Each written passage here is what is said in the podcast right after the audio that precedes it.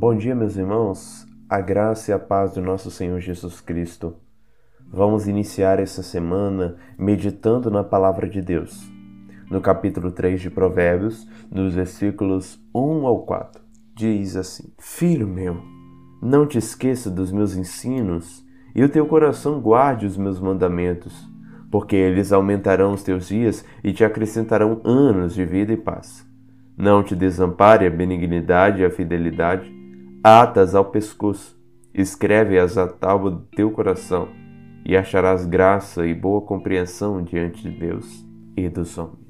A sabedoria, tal dom, tal graça, tal virtude, deve ser buscada por nós, com sinceridade do nosso coração. Mas devemos sempre lembrar que a base da sabedoria não é simplesmente a inteligência humana, mas é a palavra de Deus, revelada a nós. Esse é o fundamento da verdadeira sabedoria, da qual devemos buscar.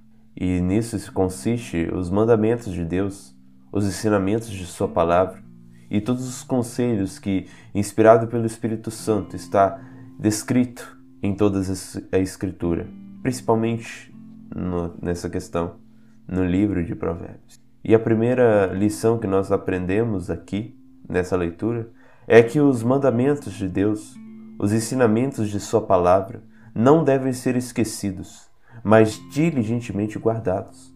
Porque Salomão diz: Filho meu, não te esqueça dos meus ensinos, e o teu coração guarde os meus mandamentos. Esses ensinos e mandamentos estão relacionados aos conselhos, mas também podemos aplicar a todo escopo doutrinário das Escrituras.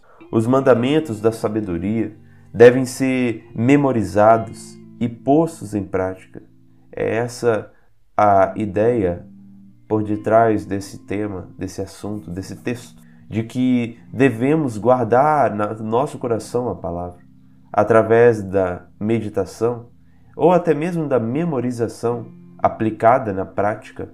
A meditação é o martelo que prega a palavra de Deus em nosso coração e devemos usar sempre esse martelo, não apenas ouvir os conselhos dos sábios não apenas ouvir a palavra pregada ou apenas ler o texto, mas devemos meditar no texto e, se possível, até mesmo memorizar, para que diante da tentação lembremos dos conselhos da palavra de Deus.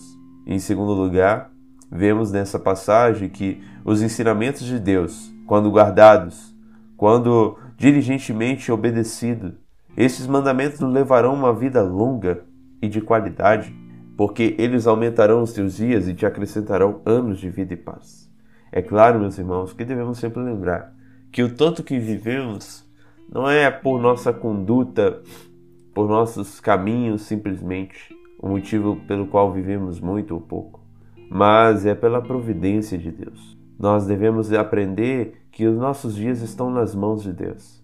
Mas se guardarmos a Sua palavra, é por certo, os dias que vivemos aqui na terra viveremos em uma vida abundância, em uma vida de abundância, de própria vida e paz, uma vida em Cristo, e a paz de Cristo estará em nosso coração, à medida que amamos a sua palavra e pomos em prática. Em terceiro lugar, no versículo 3, nós vemos que os ensinamentos de Deus são benignos e fiéis, não podem ser desprezados e esquecidos.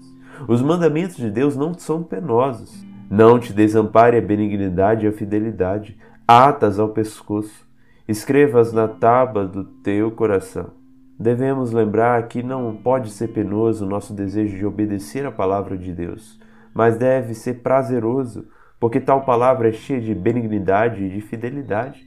Reflete a bondade de Deus e a sua fidelidade para conosco. Devemos então atar no pescoço, escrever na tábua do nosso coração, estar pertinho de nós essa palavra, porque é para o nosso bem.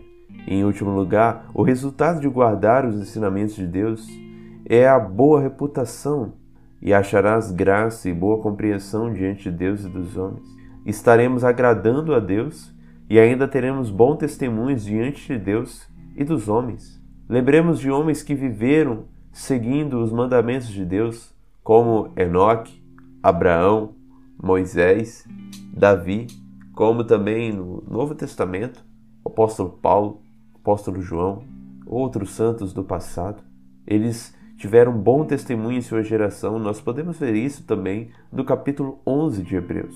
Esse é o resultado, amados, de guardarmos os mandamentos de Deus e os mandamentos da sabedoria que estamos lendo aqui no livro de Provérbios. Então, no capítulo 1, nós vemos o que é a sabedoria verdadeira, capítulo 2, como ela nos livra do pecado, e agora no capítulo 3, vemos a base da sabedoria, que é a palavra de Deus, da qual devemos amá-la, buscá-la, meditá-la, para crescermos espiritualmente e termos uma vida cristã abençoada nessa terra. Que esse seja o nosso desejo, o meu, o seu desejo, o desejo de guardar os ensinamentos de Deus e meditar no coração, estando gravado, escrito dentro de nós, para que lembremos sempre diante das decisões que devemos tomar, das tentações que nos cercar, o caminho que devemos escolher, o caminho que devemos tomar, que é o caminho que a própria palavra de Deus orienta. Que a palavra de Deus seja a bússola que nos dirige nessa jornada rumo à pátria celestial. Deus nos abençoe. Em nome de Jesus. Amém.